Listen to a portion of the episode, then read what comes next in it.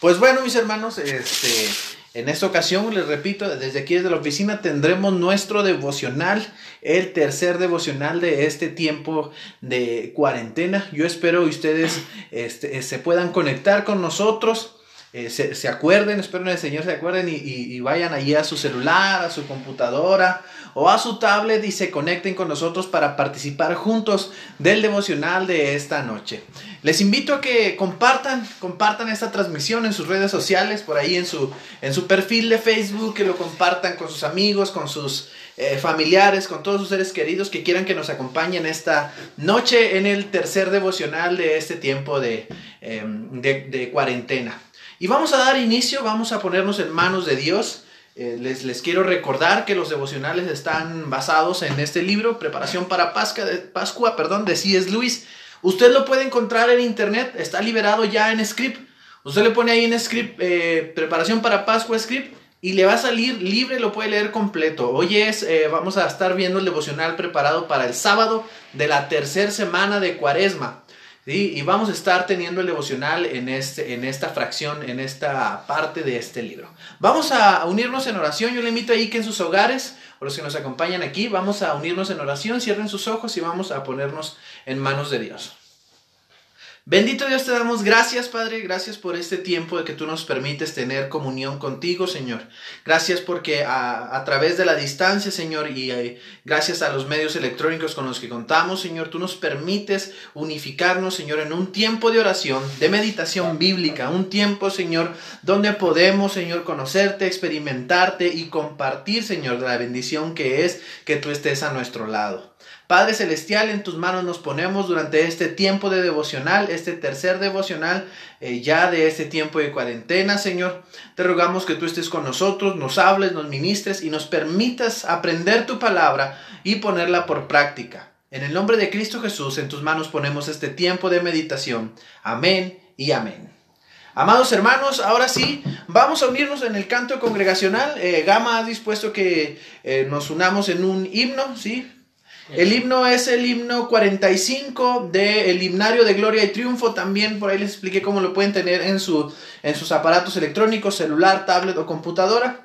Y, Gama nos va a estar dirigiendo en este himno que se llama Eres limpio en la sangre. Sí, el himno 45, perdón. Tú me dices, Gama.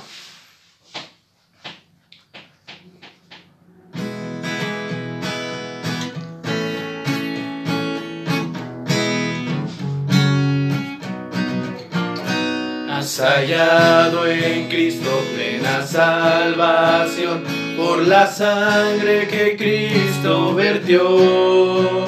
Toda mancha lava de tu corazón, eres limpio en la sangre eficaz.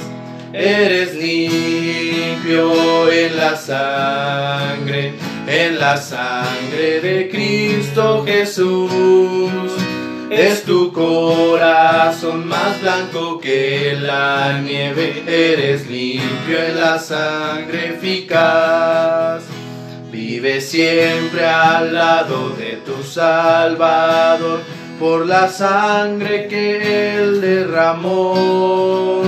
Del pecado eres siempre vencedor, eres limpio en la sangre eficaz, eres limpio eres limpio en la sangre, en la sangre de Cristo Jesús. Es tu corazón más blanco que la nieve, eres limpio en la sangre eficaz. Tendrás ropa blanca al venir, Jesús, eres limpio en la fuente de amor eres limpio para la mansión de luz, eres limpio en la sangre picada. Eres limpio en la sangre, en la sangre de Cristo Jesús. Es tu corazón más blanco que la nieve. Eres limpio en la sangre eficaz Cristo ofrece hoy pureza y poder. Oh, acude a la cruz del Señor. En la fuente es que limpiará tu ser. Oh, acude a su sangre eficaz. Eres limpio en la sangre, en la sangre de Cristo Jesús. Es tu corazón más blanco que la nieve, eres limpio en la sangre eficaz. Amén. Ay, hermanos, nos falta un poquito más de coordinación motriz, ¿verdad? Empecé a tocar el pandero y me hice bolas. Pero el Señor, el Señor está con nosotros y, se goza en la alabanza. Él, la palabra dice que Él está eh, presente en la alabanza de su pueblo. Y los invitamos, hermanos, a que se, ustedes también se unan en sus hogares a alabar al Señor junto con nosotros. Y vamos a entonar un canto más, Gama. Sí. ¿Cuál? Por las llagas de Jesús. Por las llagas de Jesús. Ese tampoco me lo sé. Si es que lo voy a leer por aquí. Eh, para que lo cantemos juntos.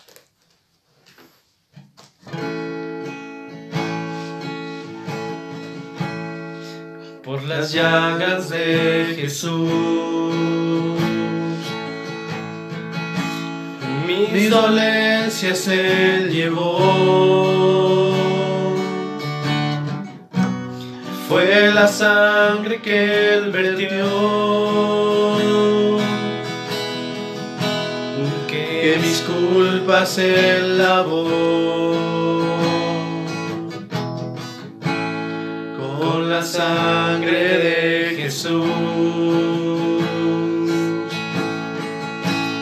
mi conciencia él limpió. Fue la gracia de la cruz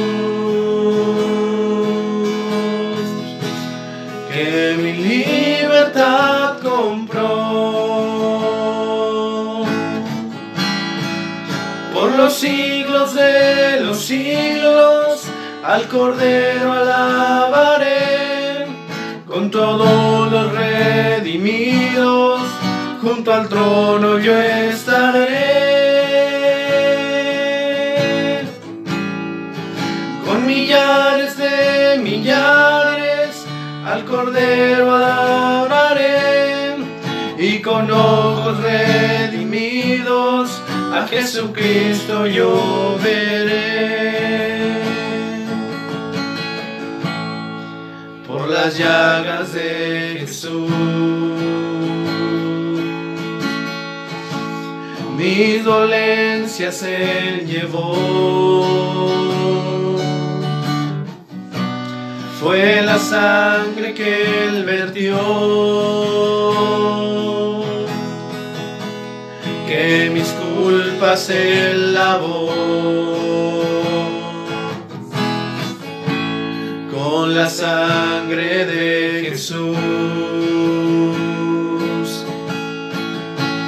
mi conciencia él limpió fue la gracia de la cruz mi libertad compró. Por los siglos de los siglos al Cordero alabaré, con todos los redimidos, junto al trono yo estaré. con millares de millares al Cordero adoraré y con ojos redimidos a Jesucristo yo veré. Por los siglos de los siglos al Cordero alabaré con todos los redimidos junto al trono yo estaré. Con millares de millares al Cordero alabaré y con ojos redimidos a Jesucristo yo veré. Jesucristo yo veré. A Jesucristo yo veré. Amén, mis hermanos hermanos. El, Señor es bueno con nosotros, ha derramado su gracia y ha manifestado su amor y su misericordia para con nosotros en medio de las tribulaciones. Hermanos, eh, vamos a tener lo que es meramente el devocional. Este, voy a tratar de conectarme de aquí para ver sus comentarios porque la cámara la tenemos un poquito lejos, pero sí veo que nos están eh, escribiendo. Discúlpenme dos segunditos. Dos segunditos de voladita en lo que escribo. Bueno, más. Iba a decir que menos, pero yo sí necesito más. Tal vez unos 20 segundos en lo que me conecto bien para ver sus comentarios y darle respuesta tal vez a sus preguntas o a sus dudas, a sus inquietudes a sus saludos. Hermanos, eh, esta vez vamos a tener un, una pequeña diferencia en la lectura del devocional. Aquí tenemos ya nuestro libro Preparación para Pascua, 50 lecturas devocionales de C.S. Lewis. Y eh, como le hemos estado haciendo los días anteriores, es que leemos las lecturas bíblicas que se recomiendan en el devocional. En esta ocasión es Mateo capítulo 11, versículos del 25 al 30 y Salmos 68, versículos del 17 al 21. Después que hacemos las lecturas, leemos la meditación que viene ahí, que es tomada de alguno de los libros de C.S. Luis. Pero en esta ocasión la vamos a hacer diferente. Vamos a tener primero, o vamos a leer primero, la lectura que se propone en el devocional, que es tomado del libro Una pena en observación de C.S. Lewis, un libro eh, excelente, eh, precioso, hermoso, les, les platicaba, les compartía por ahí yo en mis redes sociales que fue el primer libro que leímos juntos, mi esposa y yo, claro, además de algunos libros de la Biblia o versículos de la Biblia. Y mm, es un libro que con cada capítulo, mis hermanos, con cada capítulo nos hacía eh, llorar o nos hacía a nosotros eh, sentirnos porque veíamos el dolor y sufrimiento de alguien que se preguntaba, ¿dónde está Dios? Precisamente así es como se llama el devocional de esta noche. ¿Dónde está Dios? No, me, no, me, no, no le miento, me voy a acercar para que usted vea. ¿Dónde está Dios ese devocional? Y voy a aprovechar este para ver sus... Ah, dice saludos de la tía Lucy. Dice que está muy contenta por la tecnología y poder ver el mensaje desde la casa. Nos da bastante gusto también la tía Lucy, cómo le hemos extrañado. Le mandamos un abrazo y un beso, que al cabo que así a la distancia sí se pueden dar, ¿verdad? En, en persona no, por, por evitar contagios, pero a la distancia sí. Hermanos, leemos. Tiene una pequeña introducción, una aclaración. Dice, Luis, o si es Luis, se casó siendo ya algo mayor y pocos años después, Joy, su esposa, murió. Una pena en observación aborda esa dolor, dolorosa época de su vida, ¿sí? Y nadie, y ya comenzamos a leer tal cual escribe C.S. Luis. Y nadie me habló nunca tampoco de la desidia que inyecta la pena. No siendo en mi trabajo, que ahí la máquina parece correr más a prisa que nunca. Aborrezco hacer el menor esfuerzo. No solo escribir, sino incluso leer una carta se me convierte en un exceso hasta afeitarme. ¿Qué importa ya que mi mejilla esté áspera o suave? Dicen que un hombre desgraciado necesita distraerse, hacer algo que lo saque de sí mismo. Lo necesitará, en todo caso, como podría echar de menos un hombre aperradamente cansado una manta más cuando la noche está muy fría. Seguro que este hombre preferiría quedarse tumbado dando diente con diente antes que levantarse a buscarla. Es fácil de entender que la gente solitaria se vuelva poco aseada y acabe siendo sucia y dando asco. Y en el entretanto, ¿Dios dónde se ha metido? Este es uno de los síntomas más inquietantes. Cuando eres feliz, tan feliz que no tienes la sensación de necesitar a Dios para nada, tan feliz que te ves tentado a escribir sus llamadas sobre ti como una interrupción. Si acaso recapacitas y te vuelves a Él con gratitud y reconocimiento, entonces te recibirá con los brazos abiertos, o al, menos así es como lo vive uno. Pero vete hacia Él cuando tu necesidad es desesperada, cuando cualquier otra ayuda te ha resultado vana. ¿Y con qué te encuentras? Con una puerta que te cierran en las narices, con un ruido de cerrojos, un cerrojazo de doble vuelta en el interior y después de esto el silencio. Más vale no insistir, dejarlo. No insistir, dejadlo. Cuanto más esperes, mayor énfasis adquirirá el silencio. No hay luces en las ventanas. Debe tratarse de una casa vacía. ¿Estuvo habitada alguna vez? Eso parecía en tiempos, y aquella impresión era tan fuerte como la de ahora. ¿Qué puede significar esto? ¿Por qué es Dios un jefe tan omnipresente en nuestras etapas de prosperidad y tan ausente como apoyo en las rachas de catástrofe? He intentado exponerle esta tarde a C algunas de estas reflexiones. Él me ha recordado que lo mismo, según parece, le ocurrió a Jesucristo. ¿Por qué me has abandonado? Ya lo sé. ¿Y qué? ¿Se consigue con eso que las cosas se vuelvan más fáciles de entender? No es que yo corra demasiado peligro de dejar de creer en Dios, o por lo menos no me lo parece. El verdadero peligro está en empezar a pensar tan horriblemente mal de Él. La conclusión a que temo llegar no es la de así que no hay Dios a fin de cuentas, sino la de de manera que así es como es Dios en realidad. No te sigas engañando. Nuestros mayores se resignaban y decían, hágase tu voluntad. ¿Cuántas veces no, no habrá la gente sofocado por puro terror, un amargo resentimiento, y no se habrá sacado de la manga un acto de amor, entre, entre paréntesis, sí, un acto en todos los sentidos para camuflar la operación. Una pena en observación, capítulo 1. Primero que nada, hermanos, antes de que le demos lectura a los pasajes bíblicos, ¿qué sugiere si es Luis para este devocional? Nos estamos dando cuenta del sufrimiento de un hombre, de la angustia, del dolor, de, ese sufrimiento que mata, que destruye, que lo lleva a uno hasta tirarse y abandonarse y dejarse en el olvido a sí mismo, permitiendo que la sociedad, permitiendo que, ¿cómo se llama cuando uno se deja todo fodongo?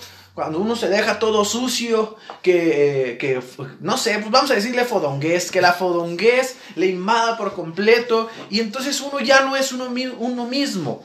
Este, esta severa depresión es la que se manifiesta en la persona de C.S. Lewis. ¿Y cómo no? Nos, nos pone el contexto al inicio, ¿no? Nos dice, C.S. Lewis se casó eh, ya de mayor y a los pocos años, muy pronto, su mujer fallece. Y entonces él se pregunta, ¿dónde está Dios?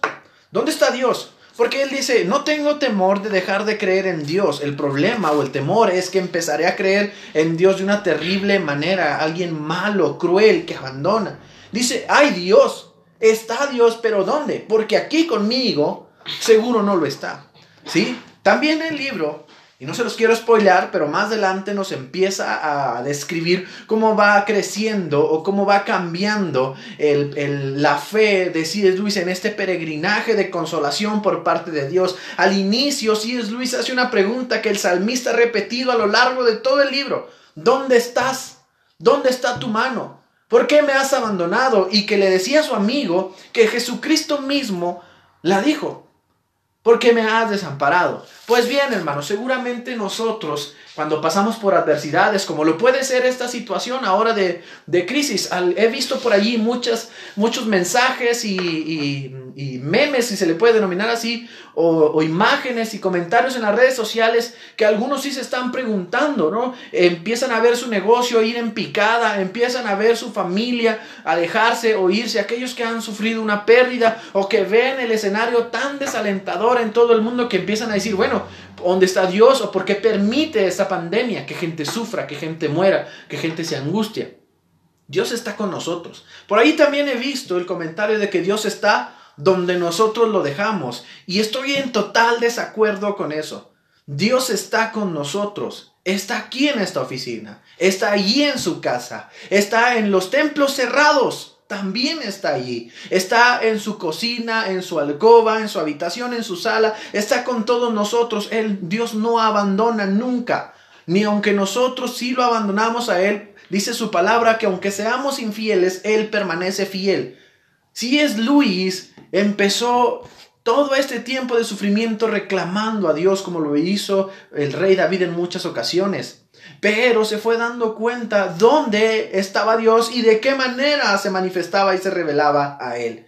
Nosotros como cristianos, en medio de la angustia, en medio del, de la incertidumbre, de no saber qué será mañana, pasado o en los siguientes dos semanas o el mes, nosotros debemos tener plena confianza y seguridad que Dios está con nosotros. En estos tiempos, hermanos, en los que hemos tenido que mantener el templo tal vez al, cerrado o, o con límites, como muchos pastores han dicho, tendremos la transmisión pero a puerta cerrada, o que, o que nada más van a venir dos o tres personas, los ministros, para que no haya aglomeraciones y los hermanos se quedan en sus casas. Sepan ustedes, hermanos, que ahí en sus hogares está Dios con ustedes, cuidando y velando. Ahora sí, hermanos, quiero que vayamos todos juntos a las lecturas que propone el devocional para este sábado, ¿dónde está Dios? El devocional, ¿dónde está Dios para este sábado? Una es Mateo capítulo 11, versículos del 25 al 30. Mateo capítulo 11 versículos del 25 al 30. Búscalo, mi buen gama. Ya, lo tienes. Eso. Bendita tecnología. Así la tenemos en los, pasajes. Ya lo, espero ya lo tengan por ahí, hermanos, porque quiero que le demos lectura juntos. Mateo capítulo 11, versículos del 25 al 30, dicen de la siguiente manera. Yo le doy lectura, si usted le quiere leer también en su casa ahí junto conmigo. La, palabra de Dios se lee en el nombre del Padre, del Hijo y del Espíritu Santo. En aquel tiempo respondió Jesús, perdón, respondiendo Jesús dijo, Te alabo, Padre, Señor del cielo y de la tierra, porque escondiste estas cosas de los sabios y de los entendidos y las revelaste a los niños. Sí, Padre, porque así te agradó. Todas las cosas me fueron entregadas por mi Padre y nadie conoce al Hijo sino el Padre, ni al Padre conoce alguno sino el Hijo. Y aquel a quien el Hijo lo quiera revelar. Y luego dice el versículo 28. Venid a mí todos los que estáis trabajados y cargados, y yo os haré descansar. Llevad mi yugo sobre vosotros y aprended de mí que soy manso y humilde de corazón y hallaréis descanso para vuestras almas porque mi yugo es fácil y ligera mi carga. Hermanos, la angustia, el sufrimiento, el, el, el, no saber qué viene mañana, ese sentimiento de desesperanza, es normal. Es una carga pesada que todos tomamos en muchas ocasiones, pero el Señor le dice a uno, vengan a mí, aquí estoy. No preguntes, ¿dónde estoy? Aquí estoy. En la siguiente lectura, hermanos, se encuentra en el libro de los Salmos, capítulo 68, versículos del 17 al 21. Y quiero que pongamos mucha más atención. Claro, el Evangelio es, una parte preciosísima. No hay lectura más de, la palabra de Dios más valiosa que otra. Me refiero a que aquí en toda la Biblia. Toda la palabra de Dios tiene el mismo valor. Pero en esta ocasión, hermanos, siento yo, personalmente yo siento que los salmos nos responden más la pregunta que si es Luis estaba haciendo. ¿Dónde está Dios? Dice el, el capítulo 68, versículos del 17 al 21. Los carros de Dios se cuentan por veintenas de millares de millares. El Señor viene del Sinaí a su santuario. Subiste a lo alto, cautivaste la cautividad, tomaste dones para los hombres y también para los rebeldes para que habite entre ellos Jehová Dios. Bendito el Señor, cada día nos colma de beneficios. El Dios de nuestra salvación, Dios nuestro, Dios ha de salvarnos. Y de Jehová el Señor es el librar de la muerte.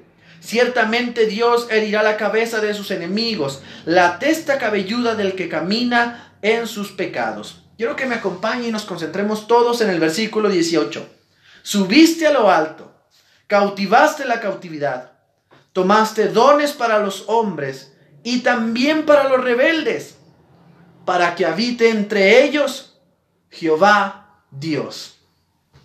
Yo sé que muchas veces tomamos aquel versículo que donde dos o tres en su nombre estén, ahí está Dios. Pero la verdad, hermanos, es que Dios está con toda la humanidad, en todo momento. Siempre. Así reneguemos de Él. Yo estoy seguro que aún entre aquellos que se denominan a sí mismos ateos, aquellos que blasfeman contra Dios, Dios permanece en medio de ellos, porque de lo contrario, ¿cómo efectuaría su gracia previniente? Dios permanece con todos nosotros, no importa dónde estemos ni cómo nos estemos sintiendo. Él nos ama, nos abraza y nos llama. Me gusta el versículo 18. Dice que le dio dones también a los impíos, bueno, también a los rebeldes, para que habitara entre ellos. O sea, para que habite con todos. Con todos. ¿Dónde está Dios? Decimos nosotros. ¿Dónde está Dios? Decía C.S. Luis al enfrentar el sufrimiento más grande, tal vez el más grande que se enfrentó en toda su vida. ¿Dónde está Dios? Dios está a nuestro lado y permanecerá siempre con nosotros. Que el Señor les bendiga, amados hermanos. Yo les, invito a que ustedes en su casa, como familia, tengan un tiempo de plática, de conversación respecto a este devocional. ¿Qué opina usted? ¿Qué opinan sus hijos? ¿Qué opina su esposo o esposa? Nosotros así lo haremos, mi hermano Gama y yo y su familia que están atrásito de la cámara, pero aquí están acompañándonos. Vamos a estar platicando al respecto. Vamos a despedirnos con un canto, después estaremos orando y nos despedimos para que tengan un tiempo de conversación en sus hogares y, los, y no se olviden que mañana de igual forma a las 8 de la noche estaremos transmitiendo por esta página del Templo Metodista Jesús de Nazaret. Compartan con sus amigos, sus familiares, para que cada vez seamos más los que nos unamos a este tiempo de devocional durante la cuarentena. Gama, esto y el espacio, mi hermano.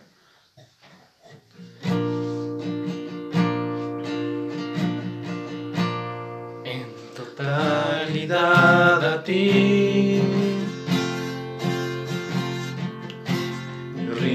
alma y corazón. No tengo nada más que dar.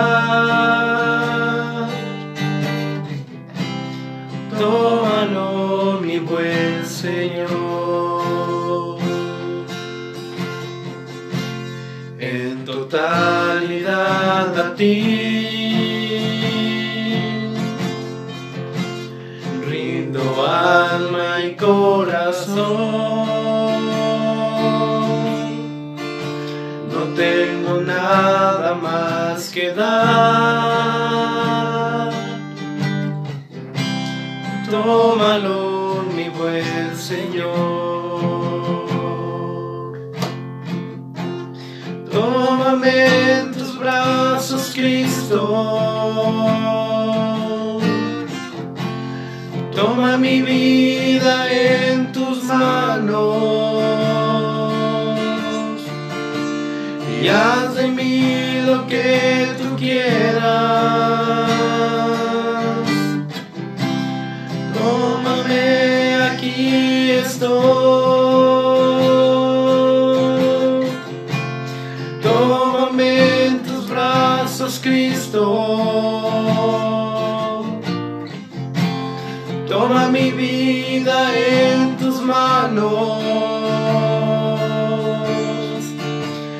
y haz de mí lo que tú quieras.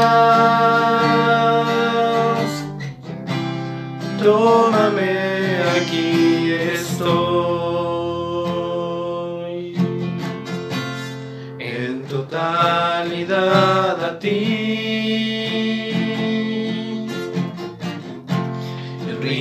alma y corazón. Tengo nada más que dar.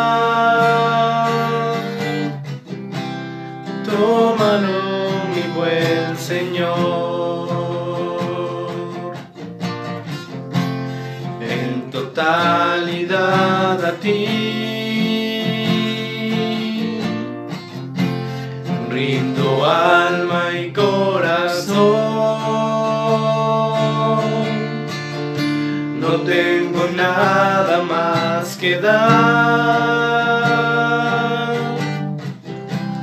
Tómame, mi buen Señor. Tómame en tus brazos, Cristo Toma mi vida en tus manos